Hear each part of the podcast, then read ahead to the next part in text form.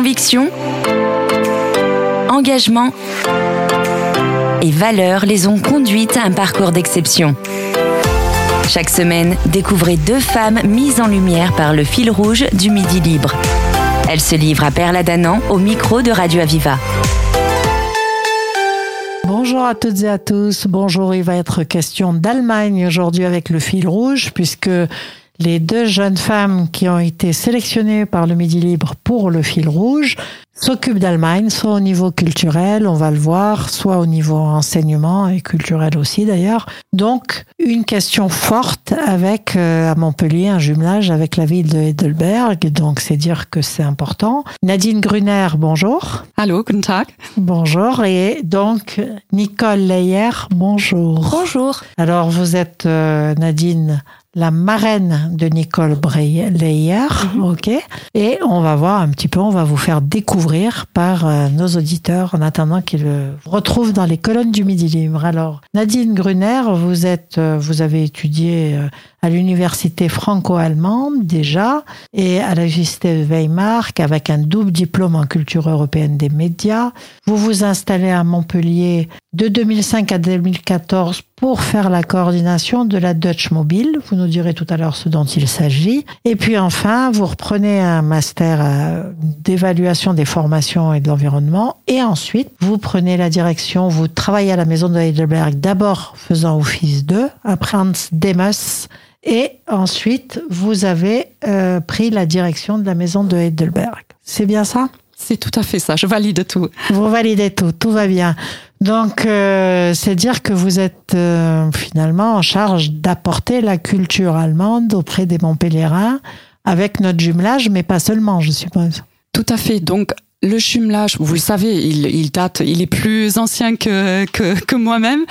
Euh, le jumelage entre les villes de 61, la maison a été créée en 1966 et avec, euh, je, je, parle toujours de quatre euh, missions principales. Donc c'est la programmation culturelle, les cours d'allemand. On a la seule bibliothèque publique de toute la région et puis tout ce qui est coopération éducative. D'accord. Donc euh, je rappelle que c'était Georges Frêche qui souhaitait justement que l'amitié franco-allemande se développe auprès de la population de Montpellier, de la métropole et du territoire, et que ce jumelage était une belle façon de le faire. Et ensuite, la maison, il y a une maison de Montpellier à Heidelberg et une maison de Heidelberg à Montpellier. C'est juste, et on est dans la continuité parce que le maire actuel, il était tout juste, il rentre tout juste de Heidelberg avec Ouais, sa était- délégation. Exactement. Et on, on est vraiment bien porté. Il est allé euh, juste après l'Antigone des associations. euh, il est parti à Heidelberg justement pour renforcer euh, les actions de jumelage et les échanges. C'est important cette question-là. Tout à fait. On est vraiment content que les élus euh, soient présents et très impliqués. Bien sûr. Alors je, je vais venir à votre marraine, Nicole Leyer. Euh, pour vous, vous êtes enseignante d'allemand euh, donc dans un collège euh, avec un cursus en cascade. Donc vous aussi, vous êtes à Montpellier depuis 2003. Donc ce sont des Montpelliérains de cœur qui restent ici, toutes nos deux Montpelliéraines de cœur. Et vous avez donc effectivement été lectrice à l'université Paul Valéry, puis euh, en charge de la programmation culturelle à la maison de Heidelberg, et puis actuellement vous êtes enseignante aux Aigrelles dans une section internationale. Oui. C'est exact? Oui, c'est tout à fait ça. Alors qu'est-ce qui vous a retenu à Montpellier? Oh, il y a plusieurs raisons. euh, On fait bon vivre à Montpellier. Après, bah, j'ai mon mari euh, à Montpellier, donc ça c'était déjà une raison. importante. Et au, au fil du temps, bah, bah, finalement, on, s'est installé ici. Et votre, euh, votre époux est Montpelliérain? Il est ni moi, mais Nîmois, il a à fait côté. son cursus ici, donc il travaille ici. Vous avez des enfants? Oui, j'ai un fils qui a 10 ans et une fille qui a 5 ans. Donc eux, des petits. Montpelliérains. Voilà, des, des franco-allemands parce qu'ils parlent bien les deux. Oui, donc ça c'est important de le savoir. Nadine, vous avez des enfants? J'ai trois enfants, mais j'ai moins bien réussi que, que Nicole, leur euh, bilinguisme, mais je, je travaille, euh, je travaille là-dessus. Nicole, elle est vraiment un modèle pour moi euh, à ce, à ce niveau-là. C'est important hein, qu'ils ne perdent pas la, la langue d'origine. Oui, c'est pas toujours facile C'est- tous les jours parce qu'ils vivent ouais. quand même dans un environnement français. Bien sûr. Mais euh, voilà. Alors, quand les deux parents euh, parlent l'allemand, c'est en général ils maintiennent l'allemand parce Mm. qu'ils se disent les choses secrètes en allemand et comme les enfants veulent savoir, ils apprennent l'allemand de facto. Et là, c'est pas le cas puisque vous êtes franco un couple franco-allemand. Alors, euh, qu'est-ce qui vous semble euh, important dans cette culture franco-allemande à apporter ici, justement, cette, euh, ce vecteur de langue et ce vecteur de culture? Pour moi, les deux vont ensemble parce qu'il n'y a pas de transmission de culture si on ne connaît pas la langue et on ne peut pas enseigner une langue s'il n'y a pas un volet euh, culturel. Donc c'est quelque chose qui va de pair et je pense qu'on a besoin de continuer à développer euh, les deux. Bien sûr. Est-ce que vous êtes euh, donc c'était Nicole Leyer, alors euh, Nadine Gruner, vous êtes d'accord sur cette approche? Tout à Il fait faut d'accord. continuer à développer les deux? Oui, et vous savez, on, on se trouve euh, à, à quelques mois seulement des 60 ans du traité de l'Élysée, Oui. qu'on va fêter le 22 janvier 2023. Euh, la semaine dernière, c'était euh, la visite de Charles de Gaulle, c'était les 60 ans de la visite de Charles de Gaulle à Ludwigsburg, où il a adressé une, un discours, mais extraordinaire, qu'il a appris par cœur en allemand. Donc c'est Ouais, c'est ouais. vraiment un modèle. Euh, et et tout est parti de là. Et cette entente entre les peuples, je, bon, on, on prend souvent la relation franco-allemande un peu comme le modèle ou le moteur de l'Europe. Et je pense surtout actuellement avec tout ce qui se passe, euh, euh, avec, avec les élections, la guerre, La il faut qu'on qu'on fasse preuve d'unité plus qu'avant. C'est encore Mm. plus actuel, vous nous dites, euh, Nadine, la, la- le combat, je dirais, hein, vraiment la fait. Oui, oui, motivation pour l'amitié franco-allemande et l'échange entre nos deux peuples. C'est ça, parce que quand les gens se rencontrent, à chaque fois, quand on a, ça peut être une mobilité, on a, on a envoyé des jeunes apprentis euh, euh, en génie sanitaire à Heidelberg pour un stage. Ils reviennent, ils sont ravis. Bien Donc sûr. ça, ça peut être des artistes, des professeurs, des, des jeunes de tous horizons. À, à chaque fois, quand la rencontre a lieu, il y a euh, la magie qui opère. Quand on se connaît, on se Mm. comprend, on se comprend mieux, on comprend mieux l'autre, on se rapproche les uns des autres. C'est ça? Tout à fait. Donc c'est important ces échanges. Euh, Alors euh, je voudrais dire à Nicole Leyer que les très souvent l'allemand euh, ça a été pris comme une langue euh, dans les classes qui voulaient être des classes un peu d'élite, je dirais, hein, des classes de sélection. Est-ce que c'est toujours le cas? Non, c'est plus du Ça tout n'est plus euh, du tout le, cas. parce que ça a été un frein oui, un peu. Hein, ça a voilà. été un frein, mais c'est plus le cas depuis un certain temps. Oui. Et nous, professeurs d'allemand, on fait tout pour que justement les parents, les jeunes comprennent que l'allemand est accessi- Voilà. accessible à tout le monde. Alors, je voudrais dire que vous êtes présidente régionale de l'ADAF. C'est un réseau euh, national de germanistes, Mm. germanophiles euh, et d'enseignants, euh, avec 25% d'enseignants. Et euh, vous militez justement pour que l'enseignement de l'allemand se développe et soit accessible à tous. C'est ça l'objectif de votre fédération, d'association C'est une association qui soutient les professeurs d'allemand, qui l'interlocuteur avec les instances euh, politiques et qui essaye de mettre en place des actions euh, pour euh, que l'enseignement de l'allemand en France soit maintenu, soit développé, se porte bien, et met aussi à mo- quelques moments le toit euh, sur les faits qui ne sont pas tout à fait euh, bien, sur les situations qui posent actuellement problème. Bien sûr. Alors, euh, est-ce que ça va jusqu'à la mise en commun d'outils pédagogiques et de méthodes pédagogiques? Oui, il y a une mailing list qui est très efficace où il y a un échange de documents entre les professeurs. Donc ça, c'est aussi euh, quelque chose sur le site de l'ADAF où les documents sont mis à disposition. Et c'est très utile pour les professeurs, très utile aussi pour les enseignants qui commencent. Mais il y a aussi cet engagement, cette volonté au niveau politique de dénoncer ce qui ne va pas et de réclamer euh, des changements. Des changements. Alors, euh, qu'est-ce qui va pas en une seconde? Qu'est-ce qui va pas? C'est, c'est, il faut sortir de ce, de dire que ce sont des classes d'élite, par exemple. Il faut dire aussi que le, avec la réforme du collège, le nombre d'heures d'enseignement a chuté et de ce fait, euh, la qualité euh, a baissé. Les élèves n'ont plus le même euh, niveau aujourd'hui et les conditions de travail des professeurs euh, se sont dégradées en même temps. Donc, un appel pour notre nouveau ministre là, de l'Éducation nationale pour que le nombre d'heures revienne un peu à, à, un niveau qui permette de donner un bon niveau aux élèves et les encourager aussi à parler. Alors, je vous remercie. On va faire une petite pause musicale et puis nous verrons ensuite les relations que vous avez ensemble. Koffer gepackt, Mama und ich. 2002, Papa bleibt zurück. Zwölf Stunden Fahrt, wohin wusste ich nicht. Hab es nicht gepeilt, welche Sprache man hier spricht. Die ersten Jahre war nicht leicht, doch ich lernte Deutsch und fand Freunde mit der Zeit, ey. Aber Papa, es tut mir leid.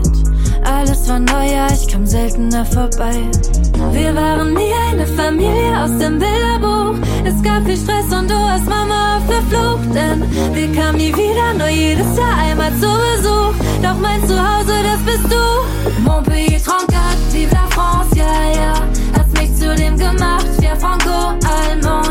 Fahre durch die Stadt Richtung Palavas. Ouais, je rentre chez moi, Montpellier, 34. Montpellier, Montpellier, ah, Montpellier, Montpellier, ah, fahre durch die Stadt Richtung Palavas. Ouais, je rentre chez moi, Montpellier 34. Die erste Kippe, heimlich am Pool. Der erste Blackout mit dir Wodka pur. Du hast mich ausgelacht, erzählst es heute noch. Und ich weiß auch, wenn es scheiße klingt, ich hab dich stolz gemacht. Wir waren nie eine Familie aus dem Bilderbuch. Wären wir geblieben, vielleicht wär dann alles gut. Doch ich kam nie wieder, nur jedes Jahr einmal zu Besuch. Doch mein Zuhause, das bist du. Montpellier, 34, vive la France, ja, ja. Hast mich zu dem gemacht, wir Franco, Allemande. Fahre durch die Stadt Richtung Palavas. Ouais, je rentre chez moi, Montpellier 34. Montpellier, Montpellier, ah, Montpellier, Montpellier, ah, fahre durch die Stadt Richtung Palavas. Ouais, je rentre chez moi, Montpellier 34. Ja, eure Trennung riss mein Leben auseinander. Ich komm seitdem an keinem Ort wirklich zu Hause. War ich bei dir, wollte ich zurück zu meiner Mama.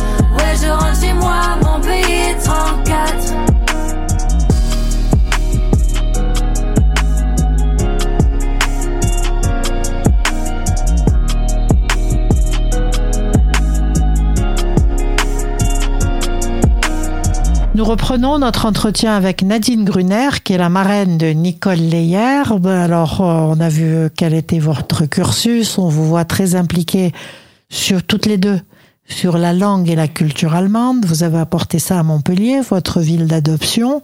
Et donc, déjà, merci pour cela. Et euh, je voudrais savoir comment vous vous êtes rencontrées toutes les deux. Donc, Nadine, vous êtes la marraine de Nicole Leyer. Donc, je suppose que c'est parce que vous avez des points communs. Tout à fait. Donc, euh, Nicole, tu me, tu me corrigeras, mais je pense que ça va remonter à 2005, Ouais. lors d'une randonnée euh, avec la maison de Heidelberg qu'on a fait connaissance. Et Ouais. euh, tu étais à, l'époque Mm. à, à l'université. Ouais. Et c'est comme ça. Depuis euh, 17 ans, bientôt, on va se connaître, on va trinquer à ça. Oui, oui, donc ça, ça Oui, ça commence. à- remonte, effectivement, ça nous rajeunit pas, mais Vous êtes toute jeune, donc euh, vous étiez très jeune. Et donc, euh, ouais, alors ensuite, elle a travaillé, bien sûr, Nicole a travaillé pour la programmation culturelle, donc ça vous a rassemblé encore un peu plus, je fait. suppose. ouais. Euh, pour vous, euh, qu'est-ce qui vous rassemble? Qu'est-ce qui vous lie en dehors de la langue allemande, bien sûr, en termes de valeurs ou en termes d'engagement? Bah, Si vous voulez, on est moi, je viens de l'ex-Allemagne de l'Est. Nicole, elle est de l'Ouest. On a toutes les deux un prénom français, donc je, c'est très amusant d'ailleurs. C'est assez amusant, je trouve, parce que des fois les, les, Français, quand on nous interpelle, euh, ils pensent peut-être pas forcément, ou ils adorent mettre, un, euh, pour mon cas, mettre un tréma sur euh, sur le U. C'est c'est récurrent, donc on, on, on, a rapidement pu travailler sur certains dossiers ensemble. j'ai, vous l'avez évoqué euh, au départ que je me suis occupée de la Deutsche Mobile, qui était un projet On a de rappelé à nos auditeurs parce que ça ne se fait plus, mais c'était un beau projet. C'était euh, un outil de promotion de l'allemand dans les écoles euh, élémentaires, les collèges. Et Nicole, par la suite, a travaillé un peu à, ce niveau-là. Donc, on a pu remettre ensemble un peu certaines choses. Et pour moi, bon, la culture, c'est un point très important dans ma vie. Mais euh, comme entre-temps j'étais référente pédagogique aussi, euh, tout ce qui est coopération éducative, ça me ça me tient euh, particulièrement à cœur et ça me met euh, presque en rage quand je quand je vois que l'allemand va mal et depuis que Nicole a pris la présidence régionale de l'ADEAF, on, on, tous les ans en fait on invente mm. un projet commun. Mm si ce n'est des tournées de concerts, euh, des, des, jeux concours pour les élèves. D'accord. Quelque chose qui rend l'allemand vivant pour vivant, attirant.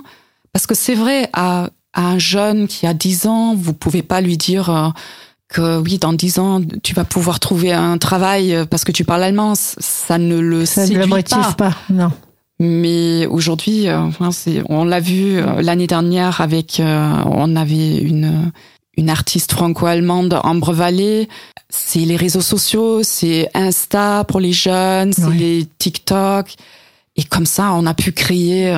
Vous utilisez ces réseaux sociaux, Nicole, pour ça? Pour Moi, moins que Nadine, mais bon. Nadine. Nadine, vous utilisez beaucoup les réseaux sociaux je m'en sers beaucoup. D'accord. Mm. Ok. Mm. Et c'est vrai que c'est un bon vecteur pour les jeunes. Alors pour vous, euh, Nicole, euh, par rapport à ce qu'a dit votre marraine Nadine Gruner, qu'est-ce que qu'est-ce qui vous motive? Qu'est-ce qui est votre la valeur commune pour vous bah, deux?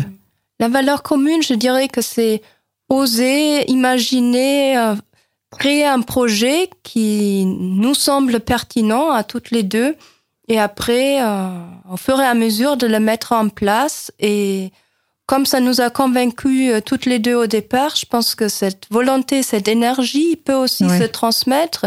Et c'est aussi quelque chose qui est ressenti après par euh, par les spectateurs, par les élèves, par tout le public qu'on qu'on peut inclure et les rencontres finalement, euh, comme on l'a dit au départ, c'est ça qui crée le lien, qui fait qu'on a envie mm. de de continuer. Et je pense que c'est cette rencontre avec l'autre, cette volonté de mettre en place des projets qui permettent de rassembler, pense que c'est des valeurs qu'on partage. Donc une énergie que les gens sentent finalement, une, motivation, une énergie que les gens sentent, c'est ça hein, finalement euh, pour toutes les deux. Ensemble, vous êtes en train de porter ce message en disant bon bien sûr il y a la maison de Heidelberg les gens qui poussent la porte, mais il y en a qui ne le font pas, donc on va créer des projets.